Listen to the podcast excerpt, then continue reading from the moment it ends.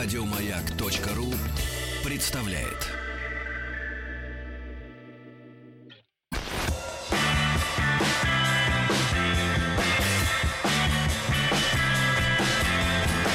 Сергей Стилавин и его друзья на маяке. Здравствуйте, дорогие товарищи. Сегодня у нас вторник. И э, благодарю прежде всего Алексея Алексеевича. Э, хорошо ему отболеть. Вот, э, Выздороветь. Да, спасибо ему за подмогу, за подмену. э, вот, в прямом и переносном смысле.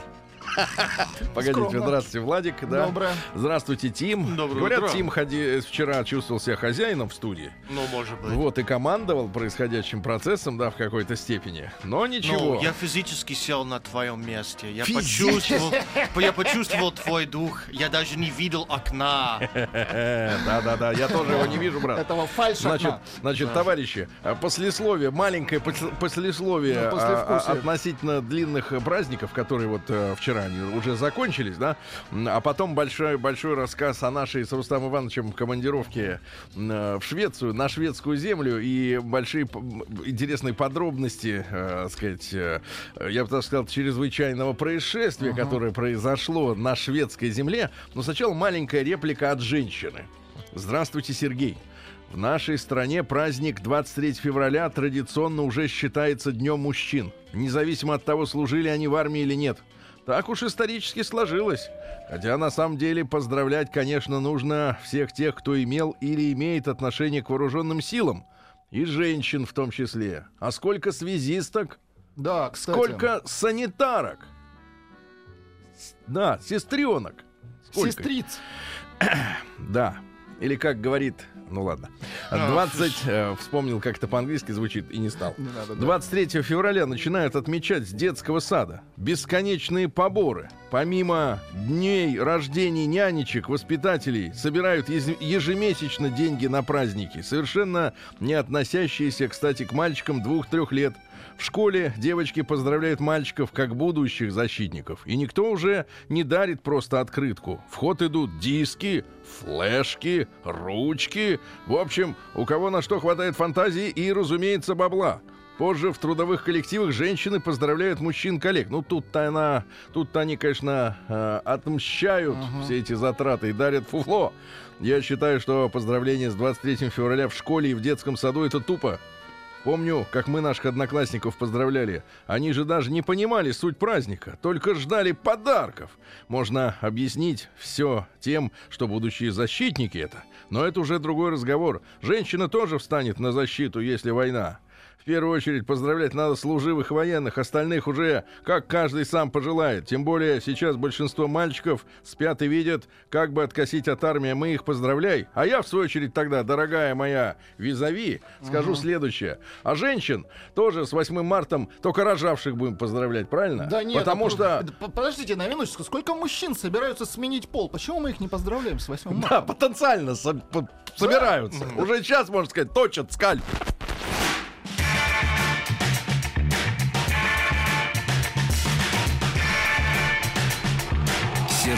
Сергей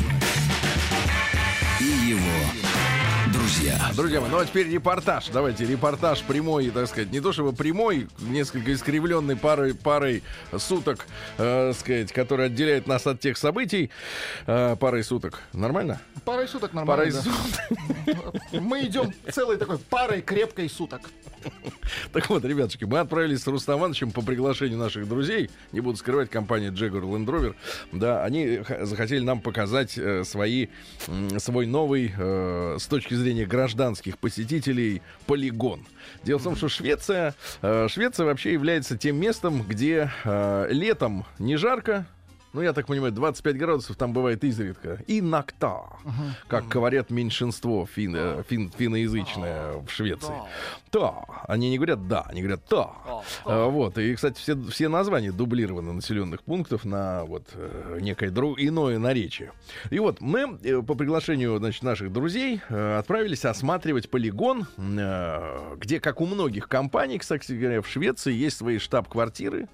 И они выбрали эту страну как место, где они испытывают автомобили в зимних условиях. Потому что в России Потому что- их нет. А, нет, дело в том, что в России есть замечательные зимние условия. И бездорожье, и зима, и люди а, специальные есть, которые могут помочь машину испытать как следует. Заточенные. Вот. Но э, вопросы, конечно, в логистике и вопросы в том, что все-таки Швеция часть Евросоюза, хотя там кроны местные, но тем не менее нет этих пограничных всех историй. По расстоянию, наверное, им удобнее, по логистике. Хотя я бы, конечно, предложил бы фирмачам перенести э, их э, значит, занятия, которые в Швеции ограничены мартом. Потому что э, многие виды испытаний происходят на льду многочисленных озер. И пока озеро имеет толстый лед, там до 60-50 сантиметров. Безопасный. Да, не только для машин. Дело в том, что а, ты же понимаешь, а, вот огромное озеро, да, на ней, на нем сделана трасса специальная, да, на котором проверяются тормоза, рулевое управление, все там системы э, стабилизации, контроля э, движения по скользкой дороге. Но проблема в том, что э, эту трассу нужно каждый день готовить к поездке, а именно выгонять на нее тяжеленный грейдер, то есть это танк такой, да, трехосный, у которого есть ковш, чтобы сметать снег, а внизу к этому ковшу прикручены толстенные сантиметров, я так понимаю, по три в диаметре шипы огромные, которыми лед прочерчивается, да, то есть вот делается не таким скользким, потому что иначе бессмысленно, в общем-то, собственно говоря, эти все покатушки. Вот. И я так понимаю, что много-много лет назад, еще в начале 90-х годов, у них э, в Швеции вот были, была обустроена такая целая лаборатория, в частности, Land Rover, э, где они до сих и по- по-прежнему занимаются испытанием машин. Там несколько десятков, чуть ли не 100 автомобилей есть у них в парке разных. Вот. Ну и с конца прошлого года они решили, как и другие многие компании этим занимаются, приглашать э, простолюдинов. Ну, мы не совсем простолюдины, у нас была делегация все-таки авто, автожурналистов, но тем не менее людей со стороны, э, для которых устраиваются покатушки именно на льду озера э, в тех условиях, которых в городе, ну, никогда, слава богу, нет и не будет и не нужно. Ну, Вот, потому что э, те экстремальные условия, да, в которых машины испытываются, ну, так ездить по улицам нельзя, вот, честно говоря. Но э, об этом аттракционе мы скорее расскажем с Рустам Ивановичем непосредственно в... в большом тест-драйве, вот, потому что мы хотели, может быть, и сегодня об этом вам рассказать, ребята, но, к сожалению, Рустам Иванович сегодня вынужден э, весь день провести в походах по врачам, хирургам и другим специалистам э, ч- целюс- челюстно-лицевой, так сказать, практики, потому что случилась с ним в путешествии беда. А беда приключилась следующего рода. Рустам Иванович, он такой человек э, достаточно элегантный, э, и как только представляется возможность, сразу же засыпает. э, в Ну, том это числе в логично. самолете, в автобусе, в автомобиле, если не за рулем. Вот. И я так понимаю, что отчасти, может быть, из-за того, что он прижался левой щекой к иллюминатору часа на два, вот, он, ну, соответственно, застудил, э, как я вот сначала э, не понял, как называется эта штука. Мне показалось, что третичный нерв оказался тройничный. Это в медицине очень большую разницу имеет, но тем не менее, значит, но у человека, короче говоря, за- застудил нерв, застудила надкосницу, зуб. Ну, в общем, и началась история, Ужас. которая носит некое медицинское название. Я его не, не смог, как вы понимаете, запомнить. И, и- и, соответственно, флюс. Да, нагноение, все эти дела, это ужас какой-то, кошмар. Ну и, э, и вот он прилетает на место, и вот такая вот, понимаешь, беда. Естественно, с ней надо что-то делать, потому что, особенно Рустам Иванович, он медик, он понимает, что от зуба, а тем более верхняя челюсть, до глаза, а там и мозг, небольшое расстояние, и поэтому, как медик, он понял, что надо принимать какое-то решение. Первое, что он сделал, это отправился в аптеку. А, Это была уже суббота. И оказалось, что в шведской глубинке, ну, километрах так в 800 от Стокгольма, это где-то э, на широте между Архангельском и Мурманском. То есть полярной ночи уже нет, но холодно так же зверски, как и э, на наших северах. И вот оказалось, что в населенном пункте, где живет 300 человек, а рядом с ним э, как раз была наша база, вот, аптеки по выходным не работают. Вот то, что, то, что в Европе не работают после трех... Надо болеть по понедельникам. Нет, серьезно, не работают аптеки по выходным. Ну вот не болеют люди по выходным. Хорошо. Оказалось, правда, что в местном супермаркете на кассе рядом с презервативами, батарейками и освежителями воздуха есть нурофен. Это единственное, что, значит, соответственно, там продается. А, Он купил, выпил, но э, штука продолжала раздувать. И понимаешь, да, ты в командировке, как бы, ну, понятное просто дело, понятное дело, есть женщины, которые там берут с собой целые аптечки. Мы, мужчины, не такие. Мы всегда надеемся, что пронесет. Но На вот иногда не, силу надеемся. и так иногда не проносит, да. И тем более, если учесть, что Рустам Иванович, э, с одной стороны, не пьющий, ну вот, а с другой стороны, я ему предлагал, говорю, давай компрессик сделаем. Кстати. поболтаешь во рту. Он говорит, нет, алкоголь только вызовет прилив крови, это нельзя делать. Ну, у них, у медиков, свои взгляды, хотя я бы предпочел такой метод консервации. Ну вот, и на следующий день пристала к нам э, вот такая задача э, посетить медицинскую клинику, ребята. Вот, чтобы уже там, я не знаю, ну, Иванович был готов уже даже на хирургическое вмешательство, чтобы вскрыть это дело. И дальше мы приезжаем э, в, в 10 утра, значит, полдесятого даже, в местную больницу. А, По нашим меркам, наверное, она достаточно хорошо выглядит, прилично. Все одноэтажный такой дом, как и все дома в Швеции красно-коричневого цвета. Но это у них национальная особенность, э, потому что они не хотят почему-то выделяться э, друг от друга. Вот, хотя все такие индивидуалы. И, значит, мы приезжаем, нам открывают двери две медсестры и говорят, доктора нет. Мы говорим, как нет доктора? Очень надо. Он говорит, доктор будет в 12. Приезжайте в 12, доктор придет в 12. Хорошо, мы э, поехали, значит, это, э, по делам, э, прокатились пару раз еще раз на льду, вернулись к 12. доктора нет. Мы говорим, в чем дело? Сначала, говорит, надо заплатить. Ах, вот оно что. И, конечно, все слышали про страховки медицинские. И такая страховка была оформлена, и в том числе на всех участников этого мероприятия. Но выяснилось, что в Северной Европе, по крайней мере, э, там ни в Азии, ни в Африке, я когда опубликовал репортаж в Инстаграме об этих событиях, значит, много умных людей очень подна- поднабралось, которые говорили, я не знаю, как в Швеции, но вот, но вот в Зимбабве страховка работает вот так.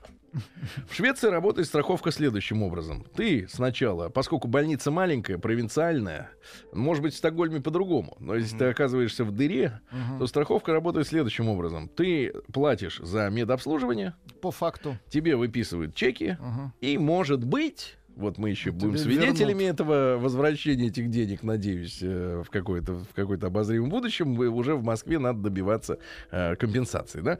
Так вот, ребятушки, на тему состояния шведской медицины, потому что люди посмотрели на фотографии и говорят, о, Смотри, как в Швеции больницы. Не то, что у нас там это, э, так сказать, пол чистый. фуфло, да? А вот следующим образом, ребята, до прихода врача, то есть ему даже не стали еще звонить в то место, где он живет, значит, а, надо было оплатить счет. На наши рубли 17 тысяч рублей за первичный прием врача общей практики. 17 тысяч рублей. Я думаю, что при, при цене осмотра э, в 17 тысяч рублей и в России могут быть клиники с таким качеством оборудования. Но готовы ли люди заплатить 17 тысяч рублей? Значит, провели платеж, с карты сняли деньги. Вот только после этого позвонили врачу. Еще через 15 минут приходит молодой врач, осматривает Рустам Ивановича, заглядывает ему туда. У него берут э, температуру, измеряют. По-моему, даже кровь взяли, не, не могу ошибаться, но неважно. Значит, и следующий первый вопрос э, врача. Я прошу выключить музыку, потому что это должно прозвучать четко и ясно для всех. Хотите морфина? Прозвучал вопрос от доктора. Хотите морфина? Что переспросил? Да, я хочу развлекаться Я немножко. тут из дома принес. Нет, погодите, Хороший. и я так вспом- вспомнил произведение столетней давности Булгакова «Морфий», где доктора нередко тогда баловались этими всеми историями. Значит, Рустам Иванович почему-то, кстати, я не знаю, за Согласился? 17 тысяч, мне кажется, надо было соглашаться. Вот, потому что такой experience. После этого ему дали табли... значит, э, пачку огромную антибиотиков, причем, как он выяснил, про- просканировав название, первого типа. Потому что в Что Швеции... первый тип? В Швед... Ну, самые древние. М. До эритромицина.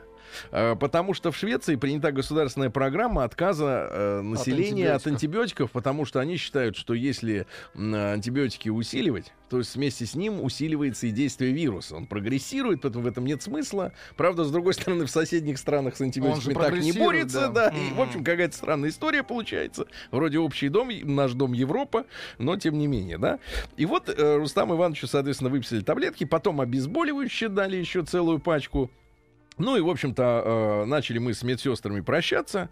Я спросил, значит, медсестру, такая бабулька, ну, когда-то достаточно симпатичная, лет, наверное, 25 назад, а сейчас просто такая тетушка шведская, кругленькая, ну вот, лет так под 50, наверное. Вот, ну и посмотрел, что мы приехали на машине. Я говорю, ну а вы вот где живете? Она говорит, а я вахтовым методом работаю. То есть на две недели приезжаю из-за 300 километров откуда-то там.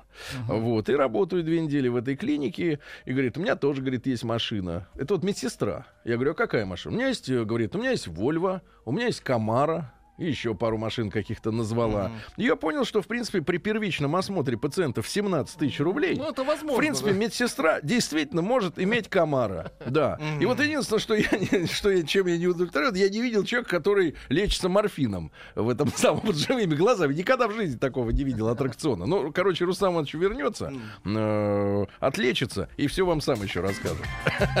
Кошмар. День дяди Бастилии пустую прошел. 80 лет со дня рождения. Ух ты, а ей уж 80. Разный, каждый день. Радио Маяк. Ну что ж, друзья мои, поздравляю вас с тем, что кончается зима. Да, сегодня Кстати. последний день зимы. Посмотрел на прогноз погоды на ближайшее время. И, как правило, плюс. Так что, надеюсь, она закончилась. А, ребятушки, ну, какие сегодня памятные даты есть у нас? Ну, во-первых, э, не будем забывать, что сегодня день памяти жертв погромов в Сумгаите, в Баку, в Кировобаде. М, э, Как минимум док- задокументировано 53 погибших человека, и там достаточно страшные вещи происходили, к сожалению, к огромному, в конце в- 80-х, да. Вот. И сегодня наши финские друзья Ну, отмечают? День Калевала. Я расскажу вам немножко об этой традиции, потому что это, Это мне... Это мне? Это мне, крови, это мне близко. А, Так вот, эм, так вот, дело в том, что главный герой финнов, Вяйни Мёйнен, Э, Вау. Вяйни Мёйнен, можете повторить? Ну, вы видите, не Я- понимаете, о чем вы говорите. Да-да-да. Так вот, э, он устраивает э, всю землю, сеет ячмень. Да. Точно ячмень Вот. сеет? И я вам вот э, про- прочту некоторые Будьте избранные здоровы. вещи просто из. Возвратившись домой, ну, мы пропускаем несколько событий. Вейнемёнин поднимает заклинаниями ветер и приносит кузнеца Ильмаринина в страну севера Похьелу. Похоже на пахлаву. А причем а, ха, да, надо, не на другое причем выражение. ха надо произносить с мягким знаком на конце. В этом Я не проблема. умею так говорить, к сожалению, как финны. Да-да-да. Значит, ну и какая там история? Значит, история в следующем, что в рунах финских, да, э, содержится пространный рассказ об общем предприятии трех финских героев. И в некоторых, например, наших карельских э, ресторанах, вот мы однажды путешествовали, видели картины с изображением, а, значит, там есть сампо, это, это сокровище, да, вот, э, сампо из Похилы, Охилы, а, извините, Э, да-да-да, и, извините, ну и последняя, последняя руна содержит народно-апокрифическую легенду о рождении чудесного ребенка Тевой Марьятой, вот, э, Вяйный Мёйнин дает совет его убить, как только он родился, э, потому что он э, должен превзойти могуществом финского героя. Но двухнедельный младенец э, осыпает Вяйни Мёйнина проклятиями, укросами, и тот затыкается. Двухнедельный. А, Ну, еще некоторые праздники. Сегодня Международный день, э, то есть события и памятные даты. Международный день редких заболеваний. Сегодня в Канзасе отмечается Международный день блина. Как у вас в Америке любят вот в конкретно взятой точке отмечать международные праздники? У вас же Ну да, Что за, что за что ге- пожалуйста, откуда вот, это, откуда вот этот геоцентризм вот такой у американцев? Что вы вот Потому что мир крутится вокруг нас. Все логично. Крутится. Знаете, вокруг чего крутится? Так вот, значит, значит дальше. Мардигра сегодня Ну, жирный Жордана вторник. Это вот об этом пару слов, пожалуйста. А, Что это такое? Мардигра — это древние французско-африканские традиции, которые остаются только в Луизиане. А что это они делают в этот день? Это как карнавал. Карнавал? Но у нас. А что надо делать? Вот что надо делать неграм сегодня? А, обеспечит белокожим людям, студентам Праздник. хороший праздник у себя. Ага, понятно. Ну и сегодня русский народный праздник Анисим Овчарник. А, Дело в том, что Анисим считался покровителем овцеводства, а куда без овцы, да, без курдюка, куда? В этот день э, святого, а, значит, овчары окликали, значит, э, в память его звезды. Э, Становился он на руно, человек, произносил заговор, ну и так далее. Ну и сегодня также вспомним 29 февраля, потому что завтра его не будет, да? Э, праздник назывался Касьян Грозный. Касьян на что не взглянет, все вянет. Да. Ну, Раз в 4 года в да, раз вянет, да. Все. Вянет. Каждый день. Ну что же, друзья мои, а, что у нас сегодня еще произошло интересного? В 380 году нашей эры, заметьте, римский император Феодосий I без согласования с церковными иерархами, ни с кем не посоветовался, а, утвердил господство ортодоксального христианства. И сегодня издал эдикт, назывался «De fide католика», по которому католиками признавались только верящие в догмат о единосущности Бога Отца, Бога Сына и Святого Духа. И император был прозван великим, но, кстати говоря, преследуя язычников, запретил языческие, я напомню, Олимпийские игры, языческие, Языческие, да. сжег Александрийскую библиотеку Ну, со зря, я считаю. Нет, С а может быть и не зря.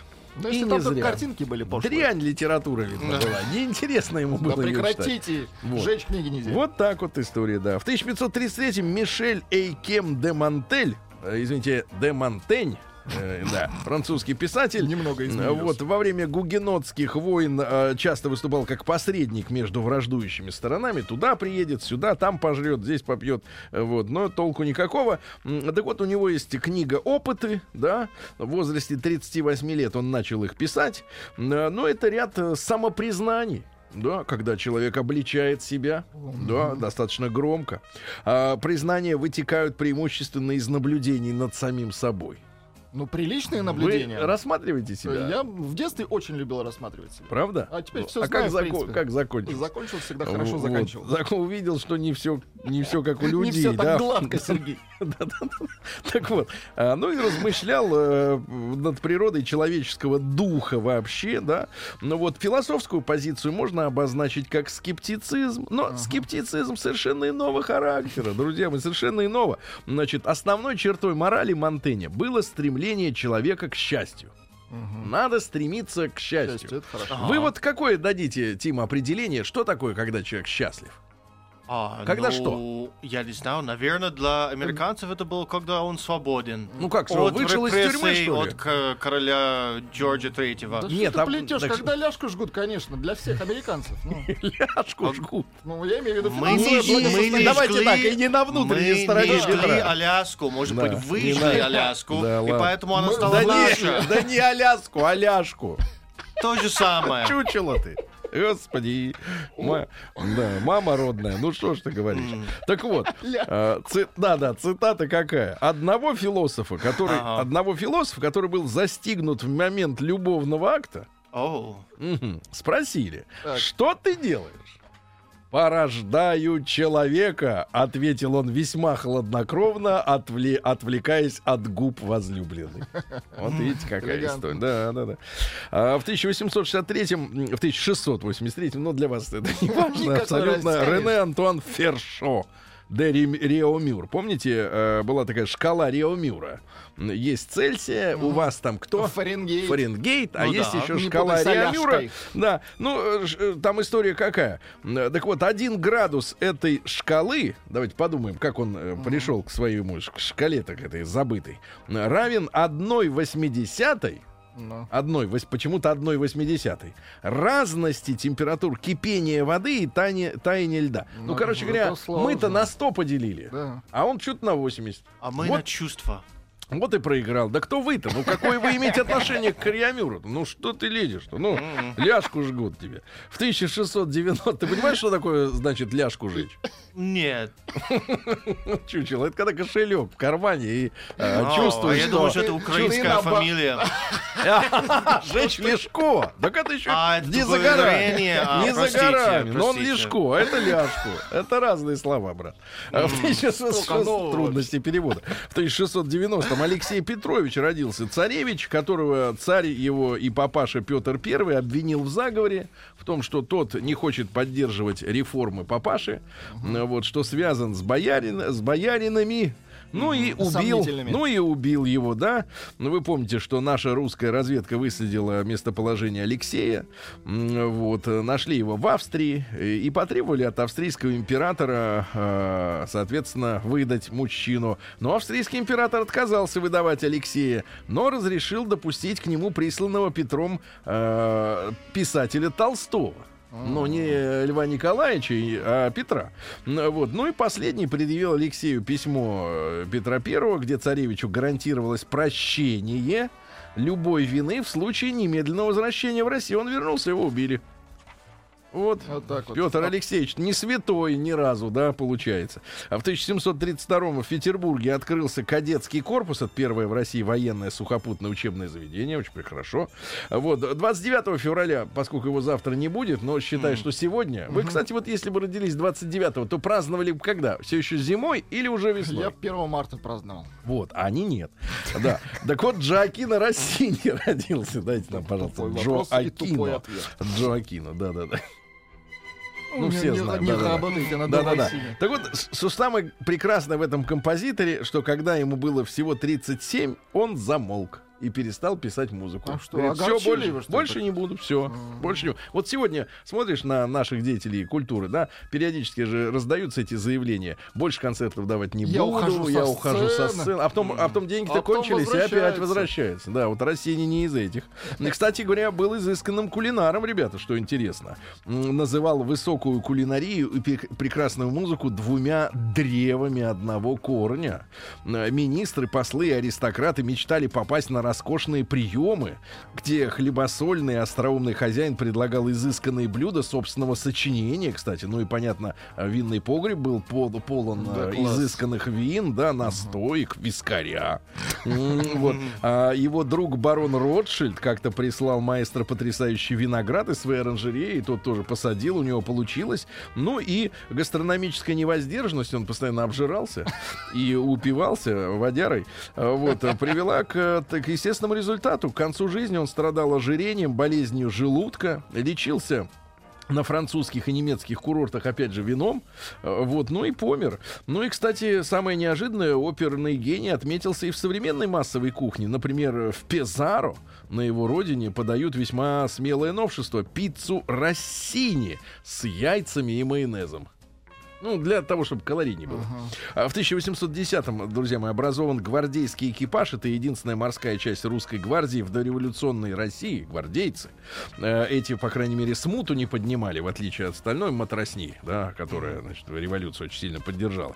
В 1824 году Жан Бланден родился. Это французский канатоходец и акробат, который пере- первым перешел э, по канату через Ниагарский водопад. Смелый человек, а, вот, настоящая его фамилия Гравеле, вот, ну и приобрел известность благодаря идее пересечь как раз ущелье Ниагар, Ниагарского водопада. 335 метров в длину, э, 50 метров над водой, но э, над водой вроде как, с одной стороны, идти не страшно, но ведь смоет. Нет, ну брызгает же, Нет, конечно. смоет, и не найдешь э, концов. Сегодня в 1832-м Эвелина Ганская, вы помните, по- польская девушка, э, впервые написала письмо Бальзаку, а тот, э, давай-ка ей отвечать, и они потом съехались, Закрутилось. у них закрутилось, тут он и умер. Но письма интересные. А, Джамбул Джабаев родился в 1846-м. Это казахский народный поэт Акын. Акын, значит, на- наблюдаю и об этом сообщаю. Он дожил до 1945 года. То есть почти сто лет ему было. Ну вот некоторые строки, да. Э, Мы слышим твой голос, кипящий, как горный поток, как мощь водопада, дробящего скалы в каменья. Он льется на север, на запад, на юг, на восток. Он рвет все плотины, всесилен, могучий, глубок. Мы слышим твой голос, батыр человечества. Рифма.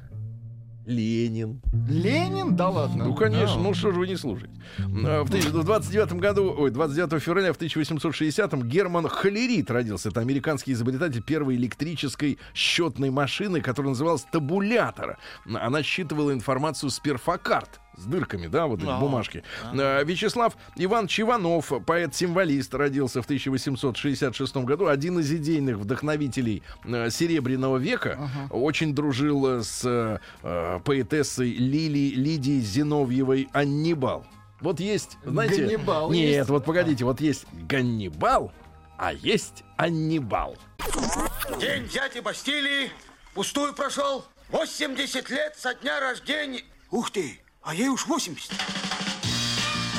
Разный, каждый день. На радио Маяк. Друзья мои, пару слов еще о Вячеславе Ивановиче Иванове, это нашему поэту, э, поэтам, э, поэтому, поэтому, песенникам. Да. Э, Вызывание Вакха называется стихотворение. Вак. Давайте. Кто такой Тим? Вак. Вак. Вак. Не А путать с я ваком. Не путать с даже ляжкой. не могу представить. А вот теперь послушай стихи, и вдруг поймешь. А, Чаровал я, волхвовал я, бога Вакха зазывал я. На речные быстрины в Чернолесье, в густосмолье, в изобилье, в пустодолье на морские валуны. Короче, Вак — это бог алкоголя.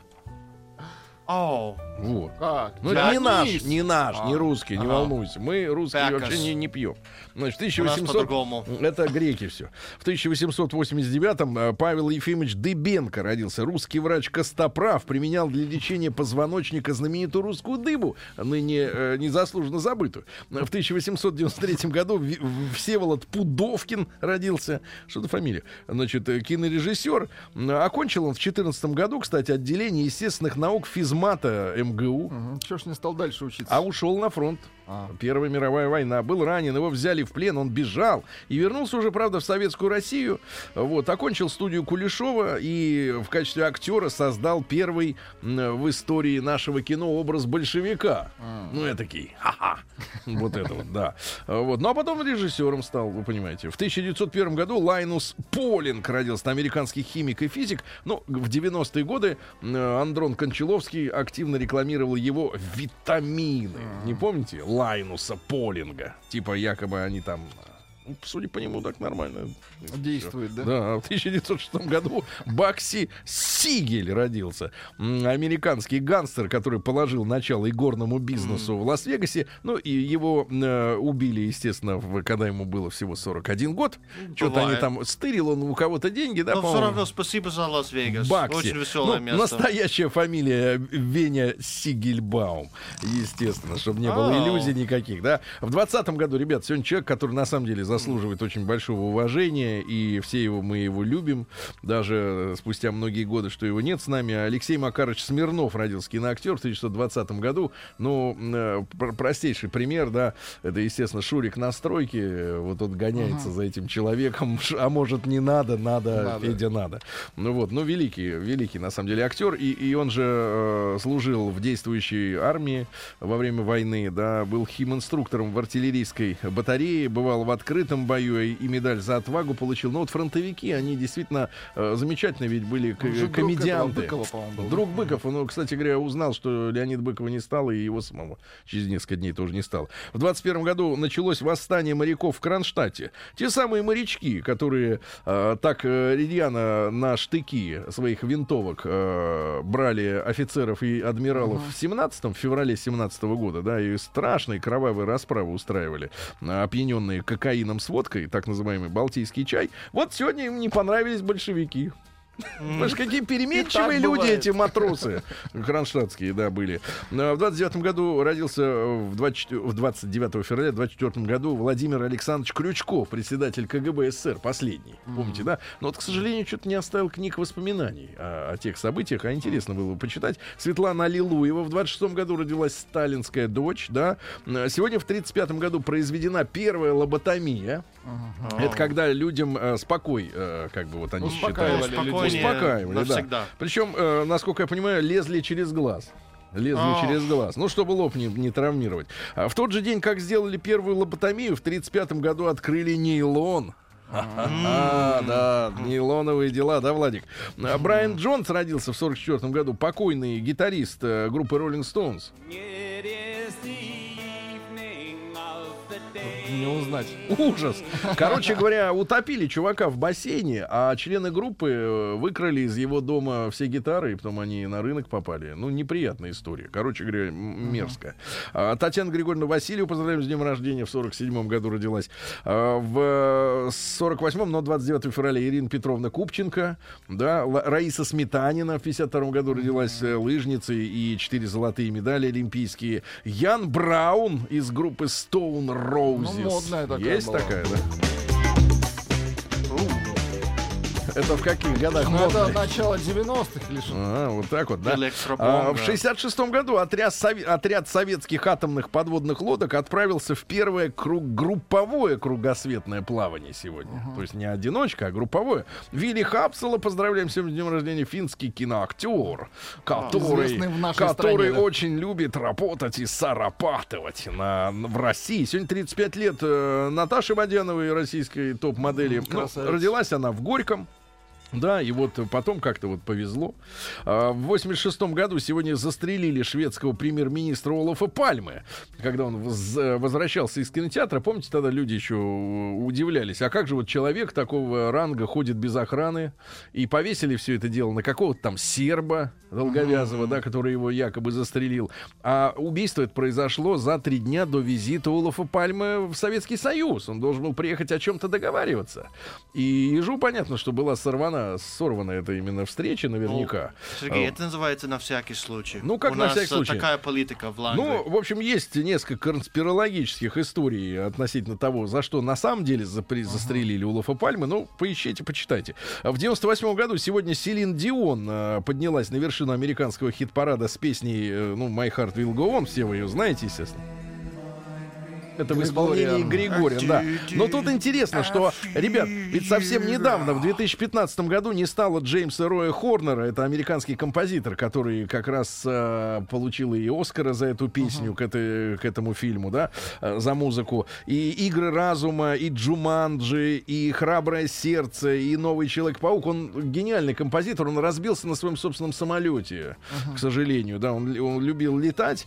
А что касается истории этой песни «My Heart Will Go On», то э, когда ее только показали Селин Дион, она ее отвергла. Она говорит, да я не буду эту туфту петь, мне не нравится. Ее еле-еле убедили, и вот она, собственно говоря, стала Стала ее визитной карточкой. Да, такая вот случайность, можно сказать, отчасти произошла.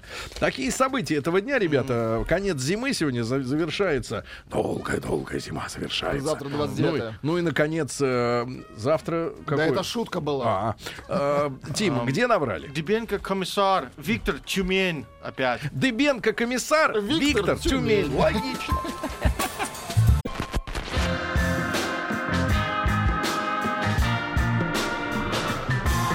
Сергей Стилавин и его друзья. Друзья мои, ну, выбирая сегодня тему дня для обсуждения, скажу, что не мог пройти мимо такого знакомого и близкого вопроса, как школьное обучение. Тем более, что когда сам вице-премьер или как это надо сказать, сама вице-премьер Ольга Голодец высказывает предложение о том, как улучшить процесс обучения в школах, понимая, что э, это же не, как говорится, не с кондачка идея пришла, а, так сказать, она продумана. И хорошая идея, хорошая мысль. Потому что мы все с вами, э, ну, Тим не, не, не, не считается, но мы с вами люди воспитанные в старой э, советской, так сказать, школьной традиции. Я даже не про ЕГЭ говорю, а про само расположение парт. Вот о чем речь. Ольга Голодец предложила отказаться от традиционной рассадки детей и прямоугольных классов в школах. Тихо. Тихо, это а у вас какая схема была? 3 на 6 или 3 на в- на 8? У меня д- д- 12.36, вот. 12.36 моя схема лично. Я думаю, что это было наоборот, Вице... 16,3 всем. Ну вот смотрите, да вы не об этом. Значит, смотрите, А. Интерфакс говорит.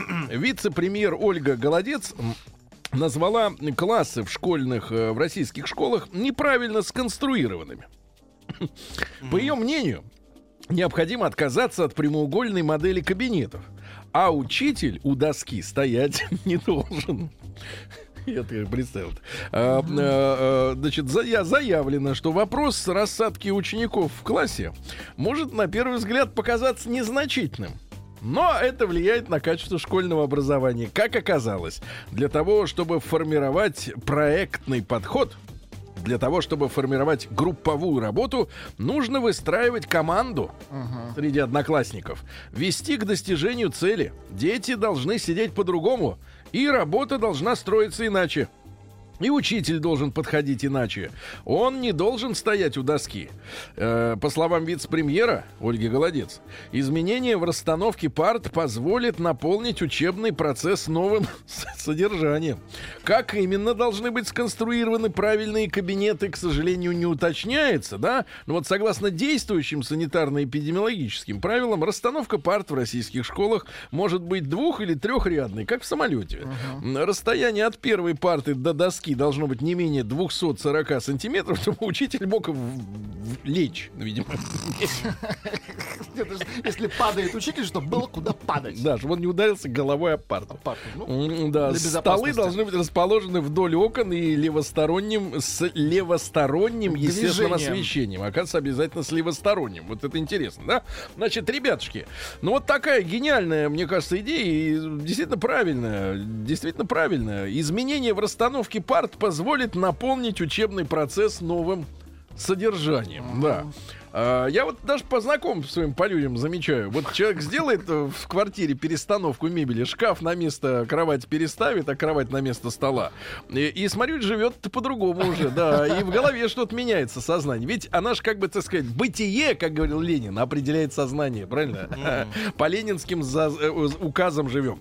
Так вот, ребятушки, Давайте-ка мы сегодня эту тему обсудим. Э, Короткий вопрос, естественно, самый короткий. М1 на номер 5533. Действительно, идея отличная. Переставим парты, Стоп прямоугольником. да, и, и, в общем-то, мне кажется, действительно, процесс пойдет. Процесс пойдет. Правда, для этого и помещения в классах должны быть не прямоугольные. Потому что парты они же. Ну, это издание надо перестраивать, конечно. А тут уже и бюджет. Да. Да. Хорошо. Э, Вот, М2 не поможет нашим школьникам, к сожалению. Это не Не поможет. поможет. А как действительно, вот вы думаете, друзья мои, ну, ваши общие соображения, да, плюс 7967, дайте, пожалуйста, Владику э, Вайбер, там ему женщины пишут, э, взрослые. А, б- плюс 7967 103 5533, наш WhatsApp и Вайбер. Девчонки, Владику пишите на Вайбер. Так вот, а, э, какие действительно меры помогут э, улучшить качество нашего школьного образования? Ведь мы же все об одном пи- пи- пекемся. Или печемся. печемся. Печемся, да, извините. Э, И как простонародно сказал. Ну, давайте, что ли, послушаем глашата из э, такси. Да, Леша из Реута уже выехал в рейс. Мне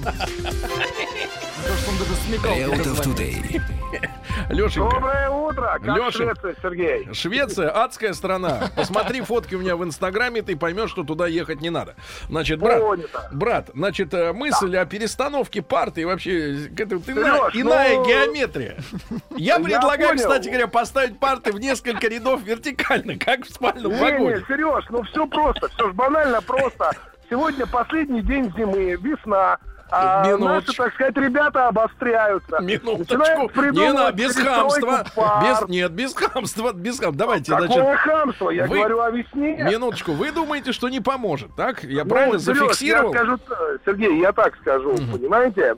Если э, с точки зрения бюджет, прекрасно открыть новое производство парт или еще что-то, Зданий, это, конечно, Алексей. да, застроить школами все с новыми, а я думаю, что лучше Ну вот... прекратите посадите- искать, искать везде крамолу. Что вы Конечно. такой Ну, какой-то нервный-то? ну, Ну, Мы же Ну, ищем. смотрите, вот э, госпожа нет. наверное, тоже училась в нашей школе. Прямоугольной школе. вы нам И Сидела на партах по На партах никто схеме. не сидит. Ну, Все сидят за партами. Сидела за партами по той самой схеме, по которой сейчас Вы, расставили. как говорится, И вот- она дослужилась до министра. Значит, эта система работала. Алексей, Сейчас, сказать, Алексей, ну- вот в интернете любят говорить, не надо переходить на личности. А не я надо. говорю вы нам... о том, что- Нет, вы нам теперь ценное предложение. Как действительно Ценное? улучшить образование в школах с вашей Все точки очень зрения? просто. Первое, повысить зарплату учителям, заставить получать, чтобы эти э, люди э, учителя получали достойные деньги. Сколько, сколько должен получать учитель, по-вашему? Ну вот э, у меня На сестра круг. работает учителем э, в школе. Она в Подмосковье. Это, конечно, хуже, потому что в Подмосковье платят меньше. Сколько? Я думаю, что если целевая там учитель должен быть серьезно. э, Сколько оплачивать- получает сестра? 100, пе- 100. Сестра получает копейки. А я Сколько? думаю, что э, ну, в районе 35 рублей минус там еще какие-нибудь песни. А должна? А должна, любой учитель должен, даже трудовик должен получать Сколько? минимум 150. Минимум 150, Минимум. дорогие друзья. А мы можем переставить парты и заставить этих школьников, войдите, Предлагаю отказаться от круглых мечей на уроках физкультуры. Михаил пишет. мечей. От круглых мечей. Даешь квадратные мечи.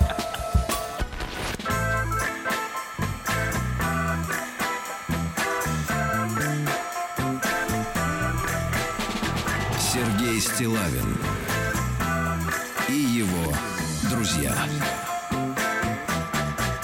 На маяке. Друзья мои, итак, мы сегодня в очередной раз сражаемся за то, чтобы детям э, в школе было лучше, чтобы они э, хорошо учились, усваивали знания, выходили бы из школы не только обученными, но и порядочными, приличными людьми. Я лично выступаю за то, что школа имеет не только образовательный, но и воспитательный характер во многом. Если школа от, отнекивается, да, если она говорит, нет, мы только учим, то учить будет улица, учить будет интернет, учить будет шпана, учить будут наркодилеры и прочее, прочее, прочее.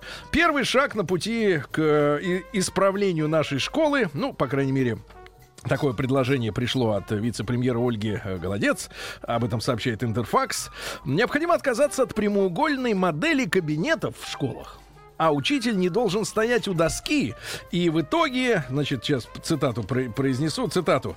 Э, Ну, нужны правильно сконструированные школьные кабинеты, да, и, эм, э, соответственно, э, изменение в расстановке парт в классе позволит наполнить учебный процесс новым содержанием.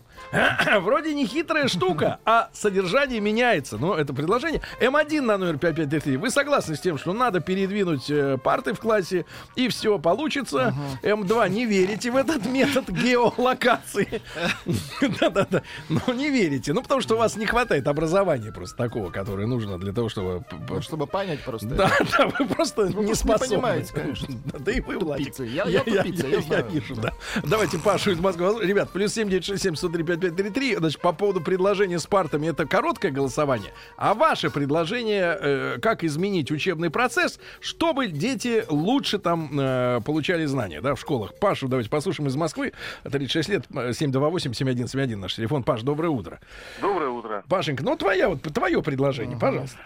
А, ну, у меня предложение очень простое. Э, На самом деле нужно вернуться к тому, что уже благополучно забыто и, по- и потеряно. Так? Вот, если есть возможность, это именно к системе советского образования. А в чем Потому там, в чем там корневое отличие, корневое отличие от А- нынешней? А корневое отличие именно в подходе. Вот э, я на эту тему много спорил, многие мне начинают сразу возражать, что вот сейчас другое время, другая наука, другое образование. Я с этим не спорю. Но именно система э, при, э, преподнесении этой информации, система подачи информации для школьников, вот в Советском Союзе, я считаю, была очень-очень А хорошая. у тебя есть, э, школьник перед глазами? э, есть. Сколько есть. ему лет? Ему Школьник. 12. 12. Ну и видишь, что система не та, да? Нет, не так. Не та система. Не Хорошо, та система, система, да. не та. Система ниппель. А, Давайте, Владик. классы сделать круглыми, здания в виде пирамиды, чтобы отрицательная энергия не скапливалась. Это Александр пишет. А Ну, лучших, а лучших пос- пос- пошлем к Рамзесу. Давайте. Не, ну это важно, отрицательная энергия, вы что? А, Для этого просто Так надо просто отключить энергию. образование Может, нужно, Сергей, чтобы это понимать, конечно. Давайте, Вячеслав, послушай. Вот человек мудрый. А, Слав, доброе утро. Доброе утро. Славочка у нас ведь, вы знаете, коммунист-пропагандист, да, по образованию? Методист. Да, коммунист-методист. Слав, ну поэтому я, конечно, знаю изнутри то, что там предыдущий звонящий Паша, я, конечно, поражен. Ну как, ребята, вам, ему всего 36 лет, он все никак не может забыть эти четыре буковки СССР. Да. Когда же они уже выметятся, выметятся из нашего сознания. Вот смотри, Вот да, щас, э, коммунист-пропагандист, он же антикоммунист. Вообще, просто ненавижу всё это. Довели Вот. Так, вот ну, у меня сейчас конкретный, да, пример. Вот старшая у меня дочь, которая сейчас уже давно закончила университет. Когда мы заходили в школы, Вот реально развал полнейший. Сегодня, вот дочь моя, да, младшая, пошла в школу, в первый класс. Она, вот мы живем в обыкновенном районе. Конечно, это там не гетто, которые подмосковные. Вот, то есть, во-первых, то, что говорил Алексей, полная фигня. Современный нормальный учитель в нормальной средней школе в Москве получает не менее 60-70 тысяч. Это, конечно, не 150, да, которые там можно помечтать, но 60-70 нормальная, в принципе, зарплата для среднего человека. Да, на это не купишь Мерседесы, но жить можно. Плюс, естественно, школа тебе открывает большие возможности для подготовки ребят к институту. Поэтому они почти все подрабатывают хоть немного. Он даже, Дмитрий Анатольевич, это Ам, заметил. э, Пожалуйста, есть вопрос. Э, Как вы думаете, а, ипотека в Москве сколько в месяц? Подключился Вот, американец. потому что если зарплата просто- 60-70 Можно, нормально, но ипотека а, Тим, 60-70. можно мы обсуждаем не ипотеку, мы обсуждаем образование. А Вот. э, мы Теперь, обсуждаем а, зарплаты. Зарплаты плохие. Тим, Вот. ты, Зарплата- ты, на- ты вот. чё включился, Тим? Тут пропагандист на связи. Другая О, тема. вот. Теперь, а, можно закончить, да? да, Пожалуйста. заканчивай. Абсолютно обыкновенная школа. Так. И моя дочь рассказывает, у- она идет в первый класс, у нас два спортивных, это я говорю, об- обыкновенная московская школа, два спортивных зала, зал аэробики, зал акробатики, зал хорового пения. Это отдельные залы. Хорошо, вопрос тогда, Вячеслав, вам. Что Да. еще надо, чтобы учились наконец? Нет, Хорошо. не, не знаю. Хорошо Только учились. отношение родителей, потому что если, конечно, родитель приходит измученный после работы, неважно, сколько он зарабатывает, и не хочет, да, система образования действительно построена так, что в школе тебя не учат, в школе тебе, по сути дела, принимают то, что выучил ты с родителями, плюс дают задания новые для родителей, не для детей. И потом, если ты хочешь, ты, пожалуйста, оставайся на продленную часть, и тогда тебе учителя помогут сделать домашнее задание, но делать сейчас за тебя никто не будет. Ну, я считаю, что абсолютно нормальное образование, если родители готовы заниматься своими детьми. Мгм. Если не готовы заниматься, ну, конечно, тебе никто не будет из твоего Хорошо. там э, ребенка Хорошо. делать Вот товарищ, зрение. товарищ только что вернулся из хорового кабинета. А, Сообщение от нашего любимого человека с огромным топором.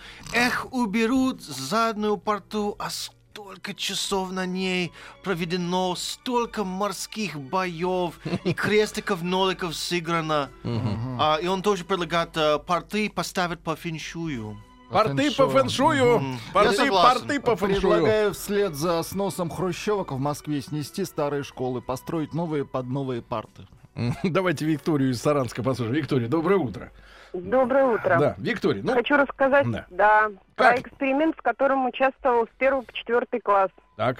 Учились мы в обычной советской школе, но учительница наша решила э, внедрить в нас эксперимент. Мы учились специ- на специальных партах, стоя, Так. босиком. Как Пушкин, как Пушкин писал стоя, да? Ну, я не знаю, Пушкин стоя или не стоя, но мы учились реально стоя. На резиновых ковриках, на резиновых шипах. На резиновых. Да, да, на резиновых шипах, которые раз в неделю нам отдавали домой, обязательно их мыть, и потом нас еще их проверяли, чтобы Погодите, они были чистые. Погодите, вы стояли на шипах. Да, на резиновых на, шипах. на каждой ноге один шип или сколько?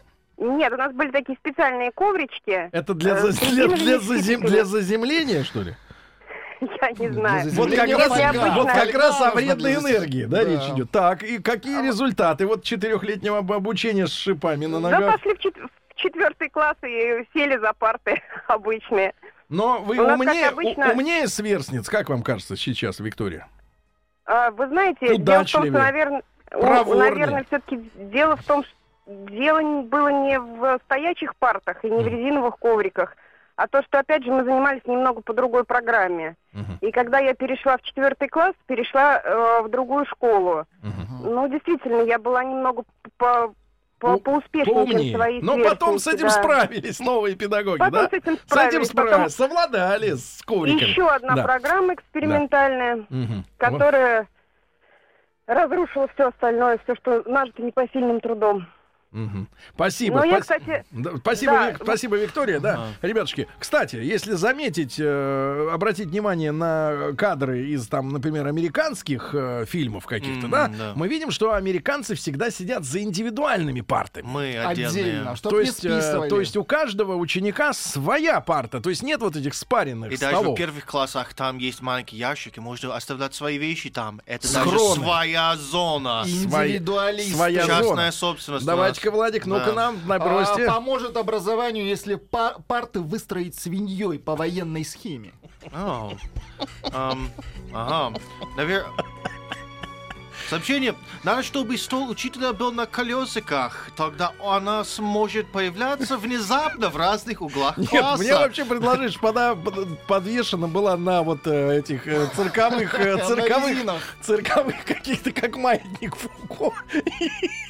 Знаешь, Чтобы она могла ногами отталкиваться от потолка, Ай, подлетать к каждому. чтобы никто, ни одна тварь, чтобы не внезапно. Да, чтобы ни одна тварь. Во, полетела. Подлетела, ты занимаешься? Ты занима- занимайся, Сережа, говорила мне бабушка, подлетая сзади.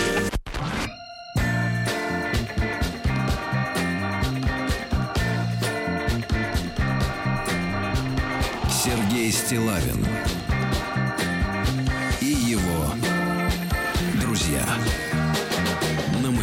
Друзья мои, ну вот сегодня Интерфакс цитирует вице-премьера Ольгу Голодец, которая а, назвала классы в российских школах неправильно сконструированными. И э, чтобы достичь э, цели, чтобы сформировать групповую работу учеников, да, команду, нужно по-другому садиться. Изменение в расстановке парт позволит наполнить учебный процесс новым содержанием. Правда, как именно должны стоять парты, непонятно. Мне в, в этой связи вспоминается лет 20 назад, как э, э, Борис Николаевич э, громко сказал в телекамеру «Не так сели!» Те сели так, и, в принципе, кстати говоря, по-моему, процесс пошел действительно иначе немножко. Хотя столы они не передвигали. Тут предлагают Да. начать перестройку с мавзолея. Говорят, неправильно был построен изначально. Нужен в виде цирка такой, как бы амфитеатр. А кто будет А, выступать? Неправильно положили неправильно, Сергей. Амфитеатр имени Как Ленина. компас, чтобы крутился? Как компас, да. Я понимаю, да. Давайте Юлю из э, Воронежа послушаем. Нет, Кирилла из Ставрополя послушаем. Ки- Кирюш, доброе утро. Здравствуйте. А, Юля. Юля, Юленька, доброе утро. Да, здравствуйте, Юленька, очень Ю- Юленька, доброе утро. Когда Да. вы закончили школу, чтобы мы сразу представляли, так сказать, как у вас А, стояли Я парты? закончила школу 22 года назад. Давно. Но дело в том, что я сейчас мать троих детей, двое Да. из которых школьники, и мы поменяли уже три школы. Мгм. А Ну, столы не поменяли- меняли, да, в классе по? Нет, а столы не 17-го не меняли. меняли. Так вот, достаточно было столы поменять, чтобы, чтобы школу не менять. Значит, вы скажите, Ну, что надо возможно. сделать реально, чтобы обучение улучшилось, вот с вашей точки зрения? Или, как Ну, говорит вот- наш Вячеслав из Москвы, у которого есть у, у ребенка в школе даже хоровой зал, э, не надо ничего менять. Просто надо, чтобы с детьми занимались родители дома. А, То, что родители должны с детьми заниматься дома, я абсолютно согласна. Но а, хочу немного рассказать. В данный момент мы проживаем э, в пригороде Воронежа и учимся в сельской школе, в которой имеется и спортивный зал, и бассейн, э, 3D-принтеры, интерактивные доски. Это новая школа. Она А хореографический зал есть хореографический? как- э, Вот хореографического нет. Э, Но Я столкнулась с тем, что в большинстве своем не все учителя Да. могут в полной мере воспользоваться вот этими благами цивилизации. Мгм. Таким благом, как потому- 3D-принтер, я понимаю, да. Не Ну, все это учителя... Хороший с- 3D принтер, это Да. действительно благо. Конечно. А, Тим бы правильно- давно с тебе ствол сделал из, на 3D-принтере. Ах, Это было бы кла- классно. Правильно, ну, на самом деле, недавно было пьяные людей у моего, моей двери. Очень хотелось, чтобы оружие было хорошее, не холодное. А ты бы спицы им через, прям через глазу. Ну, может быть. Лоботомию бы устроил. А, правильно переставим пюпитры, и оркестр начнет играть по-новому. Я знал. Пюпитры? Пюпитры, все правильно. А. Ребят, голосуйте, пожалуйста. Сейчас э, скоро уже результаты вашего волеизъявления. М1 на номер 5533. Действительно, переставить парты на новый образец и заживем по-другому. пар- М2 нет. Парты ставить нужно одну на другую, тогда учеба пойдет.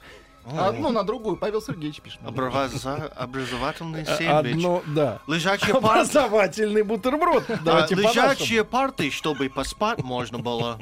Сэндвич. А в конце каждого урока нужно рассаживаться вокруг учителя и говорить «Мы счастливы». Чисто саентологически. Да, да. Давайте Рому послушаем из Казани. Ром, доброе утро. Доброе утро, мужчина. Ромочка, вам утро, 37, страна. 37 лет, да. Ну вот э, рекомендации, как вот что добавить в учебный процесс, чтобы детишки поумнее стали? Ребят, ну об этом уже Крылов давно уже сказал в басне своей, да, как местами не меняй ничего, как бы не Мгм. произойдет. Как вы, ребята, не садитесь. Мгм. Да, и Ну, это вот, э, он, не, он в том веке, 200 лет назад, он не владел теми эзотерическими знаниями, как сейчас у нас есть. Не Ну, владел. Не, ребят, последние изменения. У меня старшая дочь в этом году заканчивает девятый класс, и видно э, по последним изменениям, там я сам в 96-м году закончил школу, Мгм. что ничего хорошего не происходит Не, ну в что, теме ну, образования. Ну что надо изменить-то реально? Вот скажи. А, изменить э, принципиальный подход, может быть, как раз к образованию учителей в первую очередь, к их Так. воспитанию. М. Итак, перевоспитать учителей. Отличное предложение. Так, еще. А, Школа придумана для обучения детей в ней, а не дома родителями. А иначе смысла нет в самом значении. Мгм. Ну вот поэтому некоторые люди сейчас и берут домашнее обучение, да? Потому что какой смысл ходить туда, где тебя не, да, не можно учат? поставить дома парты как хочешь. А здание школы обязательно должно быть круглой формы, чтобы не курили за углом. Давайте Иру послушаем. Ирочка, доброе утро. Здравствуйте, я из Москвы звоню вам. Так, есть А, хореографический зал? Значит, у нас ничего нет, и хотела сказать, что в Москве еще есть советские школы. Наша гимназия 1504 до сих пор занимаются детки во вторую смену. Вот сейчас моя дочь учится в третьем классе, и мы занимаемся во вторую Ну, смену. то есть сейчас Пытка- она спит. Пытка, пыточ. Нет, она уже встала, потому Жаль. что нужно Пытка массу уроков делать, Так которые что, задают. что же равно. надо изменить, Ирина, чтобы Что учились... надо изменить? Нужно, наверное, так сказать, в департаментах и прочих, так сказать, министерствах, которых сейчас развелось масса, что-то поменять в головах в их. Или, или закрыть эти министерства и департаменты и образовать что-то нормальное. Чтобы там нормальные люди работали, Вот увидели, оно. наконец, проблему. Вот оно что. Крамолу Да. говоришь? Ладно. Все, Да. давайте, дай нам. А, правильная форма помещения класса вычисляется с помощью интеграла. Но мы не знаем, как его вычислить, поэтому... И школьники не знают. Давайте Да. Костю из Тулы послушаем 42 года. Константин, доброе утро. Сергей, добрый день. Костя, вот у меня корот- дочь учится Давай. в втором классе. Да. Класс где-то 35-40 метров. Так, У каждого индивидуальная парта. так. Но места катастрофически мало. А схема расположения какая? В ряд В, в один. это такой, да, ну как, э, ряд, два ряда, два ряда. Ряд, два ряда, два ряда. Попробуем потом после уроков, да, Владик? Попробуем. Ну, это Ну-ка, Тим, еще совет, свадьба, совет, свадьба. А ворота на футбольном поле переставить. Глядишь, наши наконец заиграют. Пишет девушка.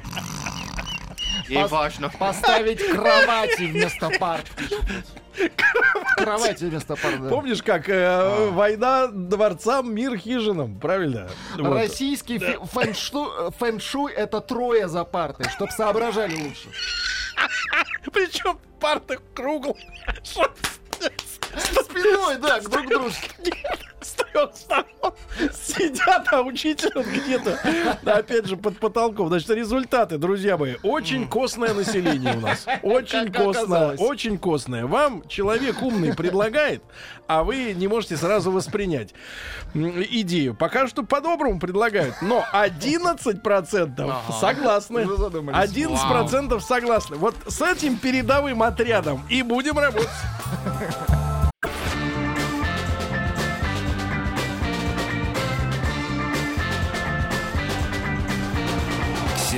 Стилавин и его друзья. На маяке.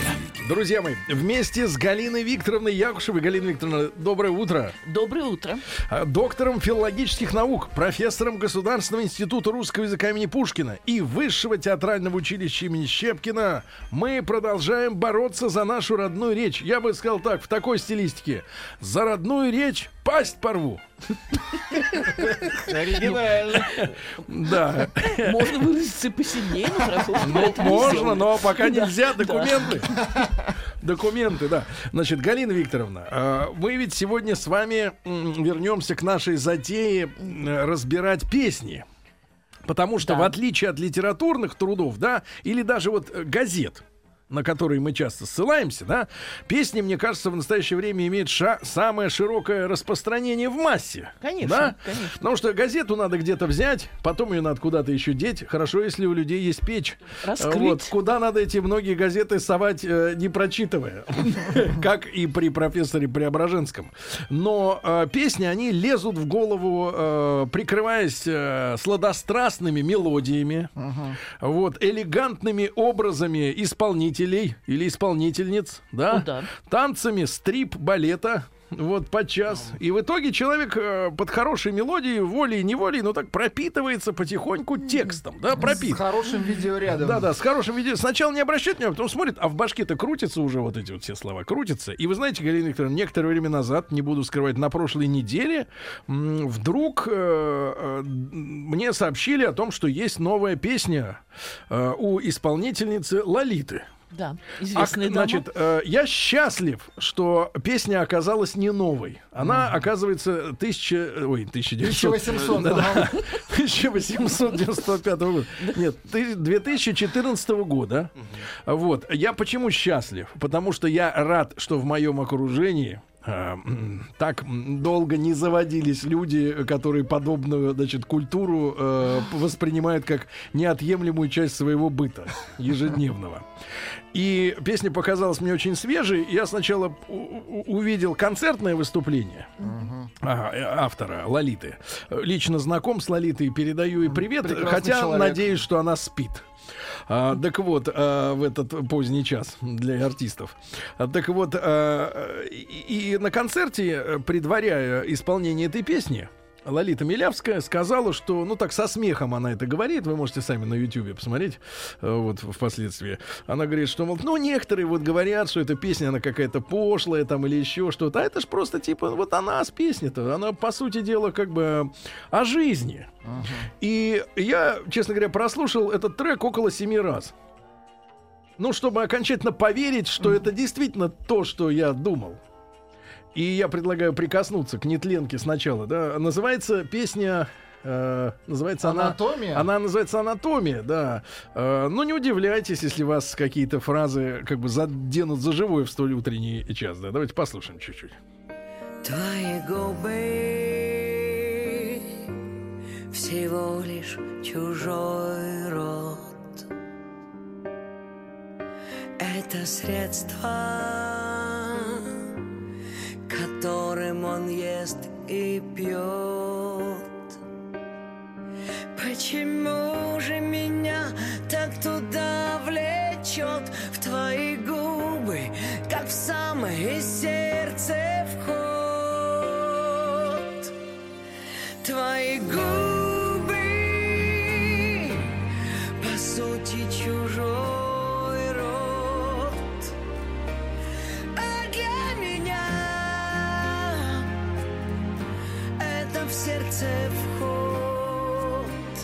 Ну вот видите, да? Селин А, Дион через Google да. Translate. Через вход. Нет, вы знаете, я, конечно, выключу шарманку. Нет, я, конечно, вы знаете, я, Ну, я стараюсь с большим уважением относиться к людям, которые работают на сцене. Но иногда, давайте я сейчас выбираю выражение, думаю, что многие из вас сейчас смущены не- несколько, некоторым, не- некоторой неловкостью, так сказать, э, текста. Но я скажу так, иногда, вы знаете, э, я, я очень надеюсь, что Лолита взяла этот, этот э, текст, который сочинила некто Касимцева, э, поэтесса. Э, вот. Как оказалось. Я очень надеюсь, что Лолита взяла этот текст, э, ну это у меня последняя надежда, за что я как человек хватаюсь, э, для провокации. Вот мне, мне хочется в это верить. Для да. привлечения внимания. Да, потому что если это искренний, вот, э, если, если это искренняя уверенность в том, что так петь надо, то, к сожалению, тогда, скажешь, совсем дело плохо. Вот, но потому что э, тут, конечно, возникает сразу масса возможностей для пародий, да. Куда вход?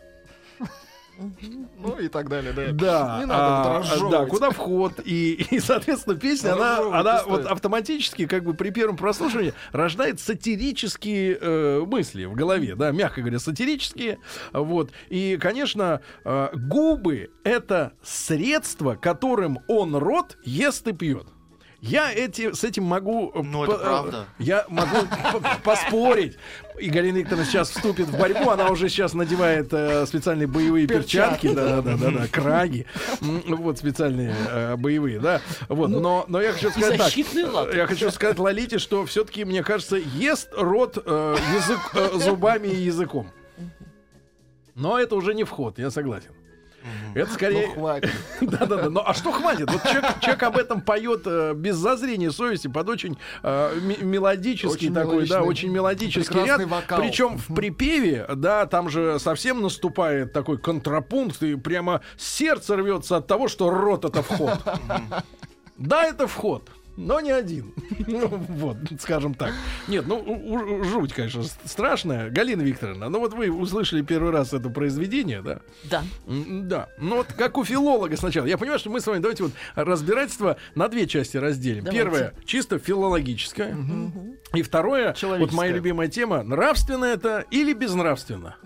И имеет ли творческий человек, которым, безусловно, а, Лолита является, а, вот, а, в отличие, может быть, от других создателей этого шедевра, вот, а, а, а, имеет ли право вот такое вот выгружать на публику? Да, да. Пожалуйста, Галина сначала наука. Да.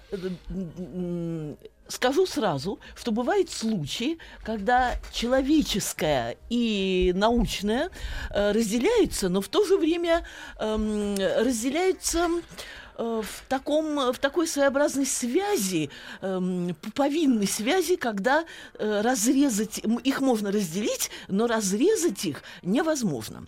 А, Это отвечу- свистопляска. да, ну я так э, э, выразилась, может быть, несколько туманно, но вы поймете. Да. Когда я буду говорить о своих первых э, впечатлениях, э, то здесь и научно-филологическое эм, так или иначе будет соединяться, хотя и рассматриваться как некая самостоятельная область, но и соединяться с общечеловеческим. Потому что филология — любовь к слову, слово есть действие, вначале было слово и Да-да-да. так далее, и так далее. Согласитесь, это не те сюжеты, которые можно так уж четко разделить. Э, Для начала отреагирую на ваше э, замечание. Э, Ведь Лолита Милявская не производила впечатления неумной женщины. И вы подумали о том, не провокация ли это. Но провокация странная. Все это исполняется с таким чувством. Э, На, ну, скажем, прямо не слишком оригинальные, но, скажем так, спокойно сентиментальной мелодии, с легким надрывом. Поэтому я отвечу. Надрыв перед- усиливается Да. в конце. Да, ну. Там вход, вход, начинает, рас- вход начинает распирать немножко. Раскрывает как бы такие створки. И в этой, в этой связи я вспомню одно из хрестоматийных выражений. Это хуже, чем преступление, это ошибка. Это хуже, чем провокация. Это искренняя убежденность в том, Вы что тут все сказано. Ну, провокация это ваш домысел. Но я послушала исполнение э, и даже увидела клип, я увидела э, так насыщенное, пусть э, хорошо отрежиссированным, но тем не менее страданием. Э, лицо певицы и поняла, что если это провокация, то она слишком тонкая и слишком трудно выявляемая для э, эстрадной певицы. И э, могу сказать сразу, я бы поставила гриф э, к этой песне, к тексту этой песни. Вот текст сейчас у меня лежит всей песни Ну. перед глазами. Я бы Не поставила маленький, гриф, кстати, да, текст. гриф, ну, не знаю, как 21 плюс. 21 ну, да, уже плюс. не 12 плюс, не 16 Вы плюс, маркировали. не 18 плюс. Маркировали. А, почему? Потому что это, безусловно, порнография, но относящаяся не к э, стимуляции развратного воображения, относящаяся к порче вкуса. Элементарного вкуса. Если э, это даже не то, что графомания, это даже не просто бездарность. Это бездарность и графомания, возведенная в определенную степень. Мы очень часто называем графоманами людей, которые пишут гладкие, бесцветные, вторичные, третичные Серые. стихи. Банальные. Серые стихи.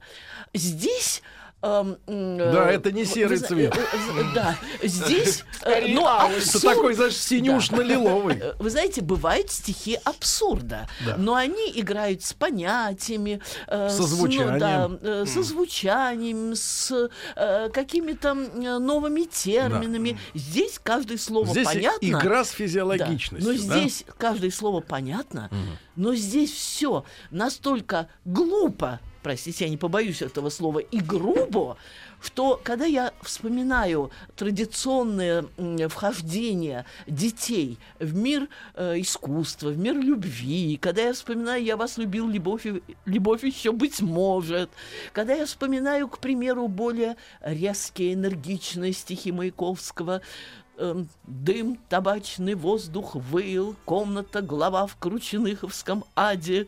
Помнишь, за этим окном впервые руки твои иступленный гладил. Кстати, я читал в одном из воспоминаний, что в первом варианте было, было ноги твои иступленно, иступленно гладил, но Это ничего, это честнее, пережить- честнее ноги. ну, знаете, ноги, вам ноги вам интереснее виднее, гладить. вам виднее. Но обычно, обычно, друзья мои, э, читайте трактаты любви Стендаля и читайте его «Красное и черное». Он решил проверить э, госпожу Дориналь на ее э, на возможность ее ответа, взяв ее за руку. И подумал, но ведь тут, знаете Да. что, тут смешение основных, э, действительно, вы правы, правы, несмешиваемых вещей. Значит, описание физиологических, э, ну, скажем так, и действительно анатомических э, особенностей да. устройства и привязки, э, привязки их к каким-то возвышенным чувствам. ну да. Вы знаете, Вот в чем самое, Вы знаете, самое-то главное для меня гадость. порог. И как, как говорится, эм, э, как, как это у Маяковского было Теодору Нетте, Проходу и да, человеку. проходу и человеку. Так вот, я, как э, филолог и человек, могу сказать, меня не смущает анатомия любви. Мы знаем, у Бальзака была и физиология любви, и все такое. Меня смущает кричащая, вопиющая бездарность. Потому что, как говорил Вольтер, я много раз, наверное, цитировала его слова, все жанры хороши, кроме скучного. Э, Даже и э, некий элемент скобрезности, но я опять-таки вспоминаю великого Пушкина, э, стихи э, «Христос воскрес, моя Ревекка» и так далее, и так далее. И, э, и там есть слова «А завтра к вере Моисея готов еврейка приступить, и то во власть тебе вручить, чем можно верного еврея от православных отличить». То есть тут, когда, ну, это Но стихи, элегантно сказано. э, это- понимаете, м- можно даже о, скажем, чем-то, ну, не, при, не, пред, э, не предуготовленном, не предусмотренном для открытого э, разговора сказать так, что ни, ничье чувство не оскорбится. Э, опять-таки сошлись на авторитет Белинского, Да. который говорил, есть что-то благоуханное в каждом чувстве Пушкина. Да, но вы Галина Викторовна, ведь в этом, помните, мы с вами как-то до Нового года, по-моему, эта тема у нас воз- возникла, мы постоянно употребляем эту фразу пост-постмодернизм, да, Да-да, этот термин, да. да. к сегодняшнему времени, и что э, вот сегодняшние э, вот эти антипроизведения искусства, наподобие того, о чем мы сегодня говорим, да, они же а, абсолютно ужасающие, прежде всего, вот в чем. Э, с уголовным кодексом, даже с административным, да, и с каким-то законом там о СМИ, ты к этому тексту не подойдешь, и ты не скажешь, что, ну вот как вы можете в, там в, в- в публичной сфере исполнять песни об этом. Э, Ты говоришь, Блюнь, ну как же можно вот говорить, что вот губы, средства, которым он ест и пьет, что это в сердце вход, и ты, и ты как бы полон возмущения и, и хочешь сформулировать свой, это вот свой э, негодование, а тебе в ответ, ну и что? Э, Ну, И, и дальше, что здесь такого? Вот этот вот вопрос, он, мне кажется, прозвучит от, а, особенно от аудитории э, именно вот так, таких песен, да. К, к счастью, их не так много, но тебе они скажут: ну и что здесь такого? Да, действительно, рот. Ну вот поэтесса видит, что рот это вход. Ам, но есть вопрос из Но аудитории. вход-то а, в сердце. а, если Понимаете? рот вход, а, то где же выход? Философский вопрос. Это естественная реакция нормальных Чернышевский знал. Да. Естественная реакция нормальных людей. Нет, да понимаете, да, это же вот, вот в чем, Конечно, в чем проблема. Они скажут, ну и Это что? скорее парадокс. Вы знаете, я э, человек, который не принимает постмодернизма, должна здесь защитить его. Это не пост-постмодернизм. Нет, это хуже. Это бездарность, бездарность и бездарность. Потому что я читаю дальше. А, так, эм, значит... Но э, бездарность это не твои- оскорбительное слово, да, ведь? Э, Оно оскорбительно в том плане, что э, есть какой-то критерий IQ. Но должен быть какой-то критерий эм, для бездарности, глупости. Повторяю, меня здесь смущает даже не э, анатомизм, предположим, э, и не сама мысль о том, что вот через губы я там хожу, я подхожу, подбираюсь к твоему сердцу и так далее. Меня смущает удивительная э, топорность и отсутствие элемент... Не просто отсутствие чувства слова, но То есть, э, элементарного неизыскан- чувства. неизыскан. Неизысканность. Слово, слово изысканность. Как... Род вообще Да. вот слово, когда появляется в любовных отношениях род слово, это в принципе знаете- сразу уже как-то наводит на мысли Вы знаете- э, О еде. ап- антипои- апоэтичные. Друзья, э, тут... Рот. э, К тут сожалению, в русском языке слова. не путать с немецким рот красный. Безусловно, безусловно. Ротфронт Особенно в наш замечательный год. А кстати, а, кстати, на, этом, на этом фоне фабрика Ротфронт приобретает новую кон- коннотацию. Новые коннотации. Коннотации, коннотации, коннотации, да, то есть, понятно. Вы знаете, я лучше прочту э, дальше. Твои руки всего лишь набор мышц. А кости где? Ну, так. Ну, Э, Это неверно. средство, что такое руки, которым кормишь птиц. Ну, ясно, что автор не владеет элементарными навыками версификации. Она не может легко подбирать рифмы. И поэтому твои руки всего лишь набор мышц – это средство, которым кормишь птиц. Как бы- ну, вы же понимаете, мышц птиц, она решила вот это, Ну, она нашла «ц», рифму. «ц» на есть- конце уже то есть достаточно. автор не только там не поэт. Вы знаете, далеко не все, кто легко рифмует, поэты. Но тут не только нет способности легко рифмовать, тут вообще нет способности э, к рифмо плетению. Я не Нет, знаю, ну как скажем, рифму это допускается. Вот поэты, например, они же иногда в угоду рифме ударение смещают. Ну, может, ну, музыка Это боевая, авторское- хотя сейчас авторское уверен- прочтение. Да нет, ну, а Ага. это средство, которым кормишь птиц. Так. Другие, других функций, а ну, еще конечно, какие нет. сентенции? Почему же меня так туда влечет Куда? твои руки, как в теплое счастье вход? Почему же меня так туда влечет Руки твои руки, это как тоже в вход. теплое счастье вход? Почему счастье именно теплое, а не какое другое? Ну просто человек не владеет э, элементарным стихосложением, и поэтому подбирают те слова, которые вот первыми попались э, под руку. То есть тут не только нет работы над стихом, тут нет и элементарного трудолюбия, элементарного чувства слова и элементарных способностей к рифмосложению. Как вы, а? Читаем? Галина Ну, а кто нет, Прямо, я скажу так, дальше. шашкой на голову. Подождите, разложили. это еще не Да, все. так. Твои руки, по сути, набор мышц, а для меня...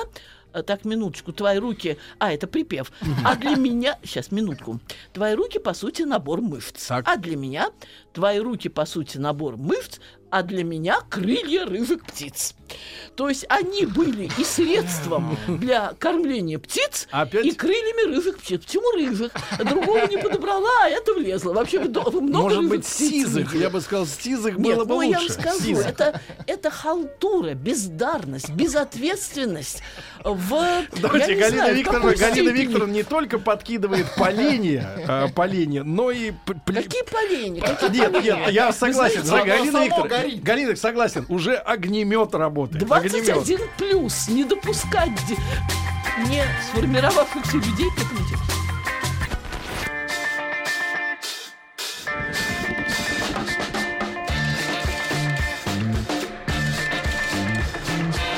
Сергей Стилавин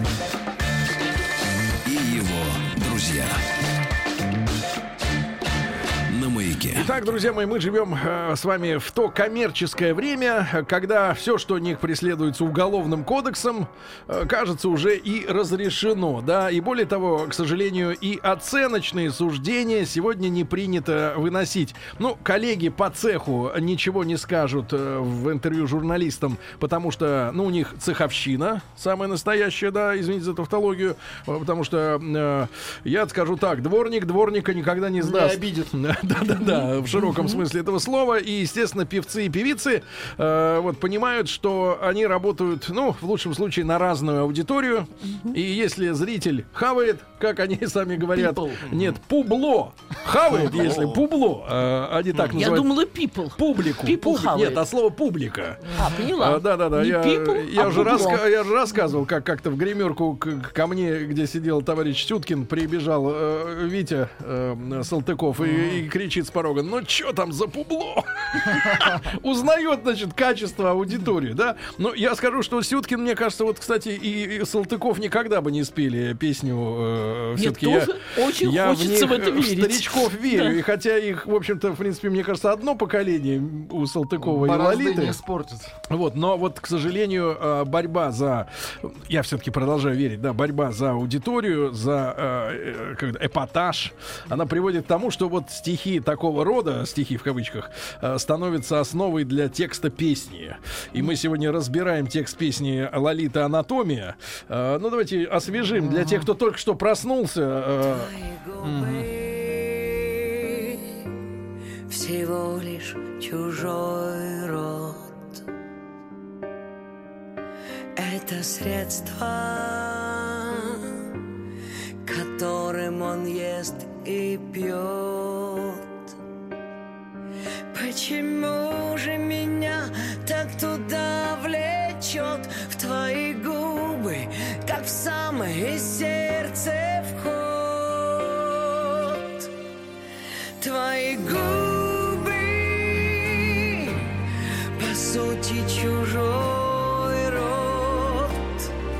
Ну да, к сожалению, да. На эту, ведь на эту мелодию, ну, такую лирическую и трогающую за душу э, аудиторию неискушенную в музыкальном плане, ведь могла, могла бы лечь настоящая лирика. Прилечь. Конечно. А легло вот это.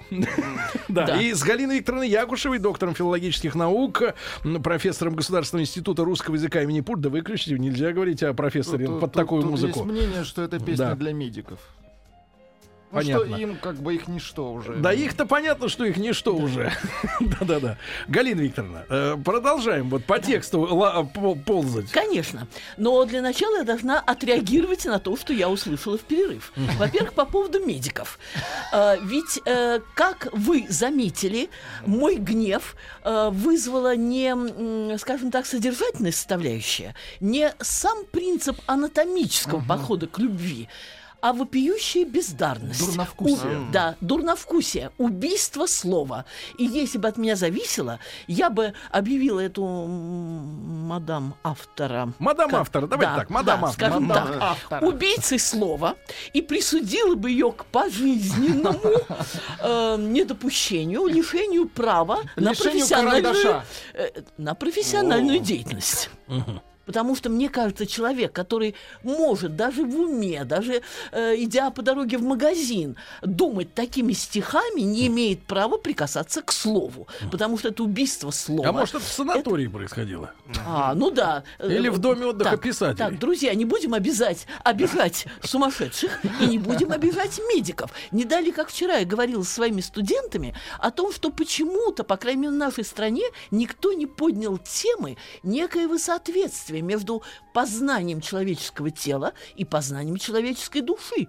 Только в нашей стране мы знаем замечательных врачей, которые стали замечательными писателями. Чехов, Булгаков, Вересаев, к сожалению, полузабытый Викентий Викентьевич, э, Аксенов Василий Павлович. Тут же вспоминается, это, правда, уже не наш соотечественник, наш духовный соотечественник, Рабле, который в свое время был личным врачом всесильного кардинала и просто шутил с Гаргантюа Пантагрюэлем, а так он э, был хи- модным, известным хирургом, который ездил по городам Франции, э, проводил в то... э, Вы знаете, э, нет, не пластическим. Да, он Он делал э, мастер-классы показательной операции и первым среди европейцев перевел труды Гиппократа на европейский язык и так далее, и так далее. Если чуть-чуть поднапрячься, можно еще вспомнить, я уже не буду говорить там о Задорнове там и прочее, прочее, но очень много эм, таких примеров. Поэтому не надо думать, что медики лишены чувства слова. И повторяю, оскорбляет не сам подход, почему нет, not, а э, оскорбляет это торжествующее издевательство над элементарным вкусом, над чувством слова. И, конечно, если есть вдруг уже реакция слушателей, которые Тут бы... пародии под- пишут уже. Да. Например, вот прочтите. Например. Александр пишет, она мышцы вытянула из рук, чтобы рыжим птицам настал каюк. Вот, это к вопросу о том, Через рот опять же вытащила мышцы. Через рот. Является ли наше Это замечание... к мышцам. Это к ру- руке моей к мышцам вход. Это является ли наше замечание капризом э, кабинетного филолога или естественной реакцией э, человека, я не буду говорить выросшего на поэзии э, от и до, замечу в скобках. Мы же в прошлый раз обращались к творчеству молодой, 79 года, э, поэтессы, э, интернет-звезды Солы Моновой и восхищались ее постмодернистским творчеством. Все жанры хороши, кроме скучного и бездарного. Так вот здесь э, атака на Ну, с- непрофессионализм. Не может человек с таким чувством языка вообще браться за писание текстов. Ну, Какие-то, Это ну, какие-то, возмутительно. Галина Викторовна, из, из 10 и 15 абзацев. Да, э, да, да, да, но я продолжу да, чтение, да, и это будет лучшей, эм, лучшей аргументацией в справедливость э, моего гневного взрыва. Э, итак, твое имя всего лишь чуть-чуть букв. В общей гамме, подождите, немного. А не поспоришь. чуть-чуть букв. Ну, смотря какое имя чуть-чуть. Чат, Ну минутку. На китайском иероглифе. Да, букв. В общей гамме, вообще-то гамма бывает в звуках, и тут же на память приходят слова Есенина. «Зерна глаз твоих осыпались, завяли, имя тонкое растаяло, как звук». Но остался, вообще имя в первую очередь звуки, но остался там в складках смятой шали, запах меда от невинных рук. Но это я к слову. Э, Я обращаю внимание на то, что имя чуть-чуть букв. Буквы, как показалось замечательной, талантливой сочинительнице, очень хорошо рифмуются Так, э, а со словом еще звук. Да. Твое имя всего лишь чуть-чуть букв. В общей гамме немного и значащий, значащий написано через я, после че я. Но, возможно, но тут, это- э, тут, тут ведь возможно, еще это- есть, э, да, посредники. переписчики. Посредники вообще о существовании. Как на Древней Руси. Да. Да. Э, Переписчики вообще о существовании знаков пунктуации в русском языке ничего не знали. Ни одной точки, ни одного вопросительного знака, ни одного восклицательного знака. Ну, это и, соответственно, ни одной запятой. Да. Это на это мы не обращаем внимания. Так, в общей гамме немного значащий звук. Почему меня оно так влечет, как в темном подъезде вход? Но я должна сказать, что в Как темном в темном подъезде. подъезде? Так, почему? Но это только в подвал. Это только, то есть вниз. Далеко не все чистые души устремятся в темном подъезде вход, где может поджидать маньяк или кто-то еще. так это там в тексте про нет, черный. Нет. Эм, Я читаю текст, а Да. потом даю свои Да. комментарии. Твое имя всего лишь чуть-чуть букв. В общей гамме немного и значащий звук. Один. Чуть-чуть букв, но в гамме один звук. Ладно. Почему меня оно так влечет, как в темном подъезде вход? То есть В нас- темный подъезд. как Вход в темном может. подъезде вход. Ну, это штука. То есть это случайные слова подобраны у человека, который не владеет элементарной может быть, у человека нет подъезда. Да. А по поводу того, Тут что именно в темном подъезде, в светлом подъезде вход не влечет. В темном подъезде вход влечет. То есть они идут да, туда? Да, тут намеки на какое-то подсознание, на какую-то тайну, на какие-то сложные чувства. Вход. Все эти намеки прочитываются одними крупными буквами. Нет, Вдруг намек один возникает. я, Где знаете, выход? Так, где выход? Я сразу вспоминаю эм, стихи Рильке, знаменитого австрийского поэта, в Да-да-да. переводе Который на наших- фронте э, погиб. в, в который м, переведен блестящими нашими и литературоведами, и эм, стихознавцами, так не Да. говорят, стихотворцами. Мы сейчас, Галина Да. Викторовна, рильком этим всех убьем. Рильком.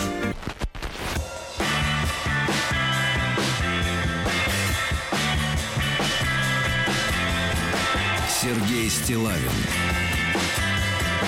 и его друзья.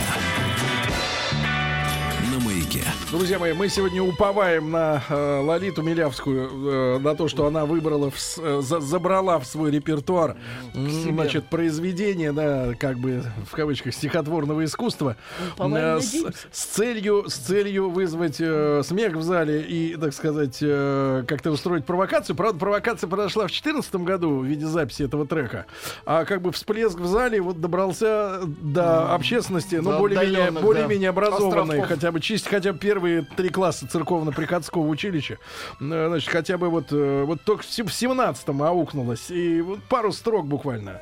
Твои губы всего лишь чужой рот. Чужой, даже не свой собственный, да. А, ну, выключайте вот несколько пародийных э, ма- от идей от слушателей. пожалуйста. Антон Ша пишет, твои десны всего лишь два моста, между ними кромешная пустота. Твои ноги всего лишь палки две, чтобы ими ходить по моей траве.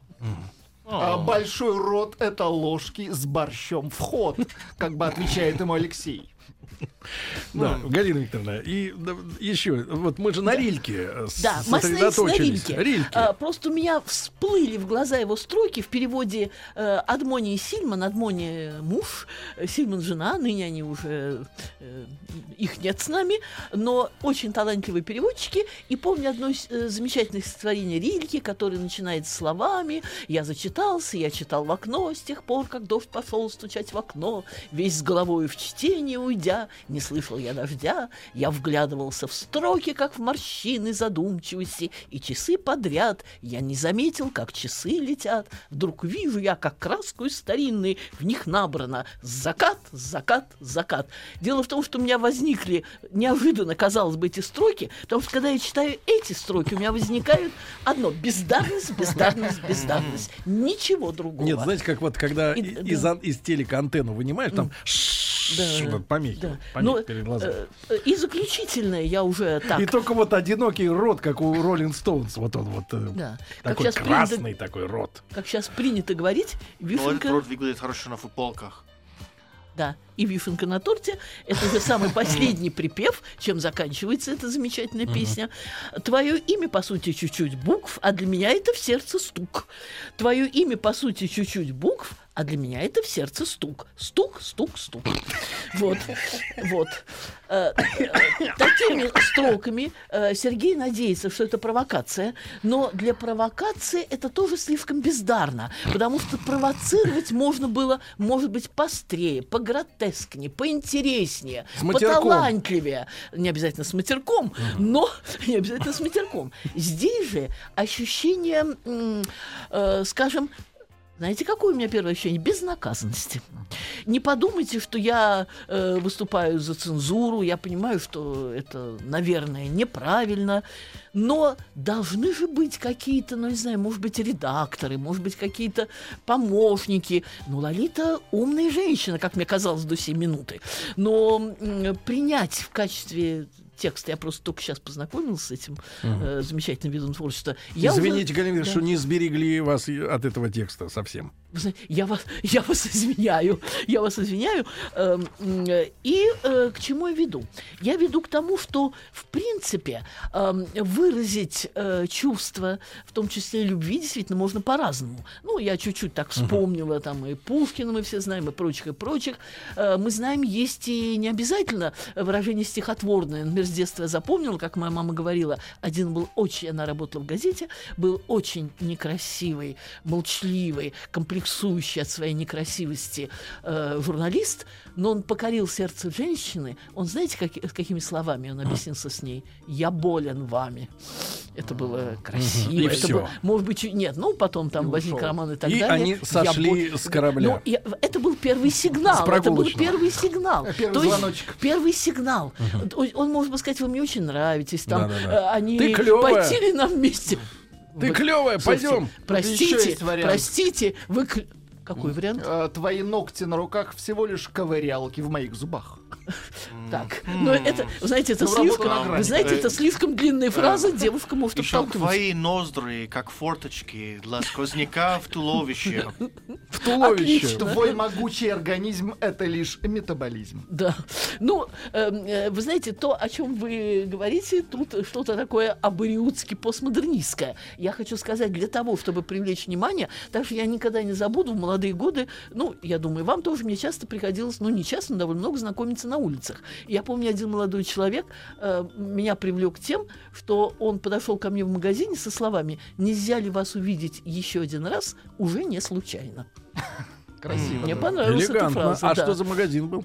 А, сейчас вспомню, как раз я для дочки... Гастроном. Для дочки я покупала сладости. Это был магазин прекрасный, кстати, э, на улице ныне Моросейка. Я забыла, как раньше она называлась. Э, это была кондитерская, сделанная в старинном стиле, э, со, вся- со всякими зеркалами и мозаиками, а сейчас там аптека. Я вот, Галина Викторовна, об одном жалею.